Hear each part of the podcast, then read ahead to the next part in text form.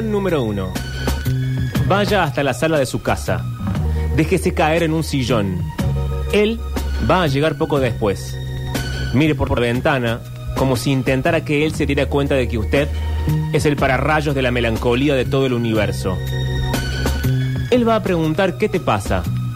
Piense que todo lo que me gusta de vos ha desaparecido. Diga nada. ¿Por? Él va a decir, estás pensativa. Sienta que la garganta se le cierra como si un puño intentara atravesarle la tráquea. Él va a decir, ¿quieres que vayamos a un bar o al cine? Diga, no tengo ganas. Él va a decir como quieras. Sienta ira. Pregúntese por qué él no insiste. Sienta que sus pensamientos se confunden como insectos histéricos. Sienta deseos de beber, de fumar.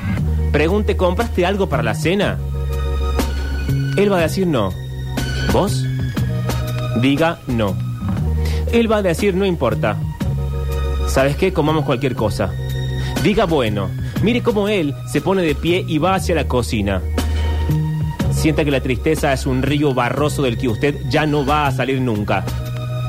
Póngase de pie. Camine hacia la cocina. Él va a estar mirando el diario. Sienta que su vida es perfecta, estupendo trabajo, casi impecable. Pero que cualquiera tiene una vida mejor que la suya. Siente una rabia seca. Piense, quiero abrirme un agujero en la mano. Piense, él no se daría cuenta. Quiera sangrar profusamente. Diga, ¿querés vino? Escuche cómo él dice no. Gracias. Abra un cajón y al cerrarlo, empújelo con fuerza excesiva. Vea cómo él levanta la cabeza. Diga con furia, como si fuera un canto guerrero. Yo sí. Abra una botella. Escucha cómo él dice, amor, no te preocupes, todo va a estar bien. Sienta que los ojos le queman. Pregúntese, ¿esto que siento es odio? Sienta que es necesario decir algo. Guarde silencio.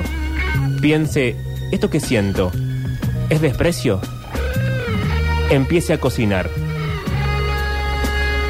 Era Leila Guerriero desde su libro Teoría de la Gravedad.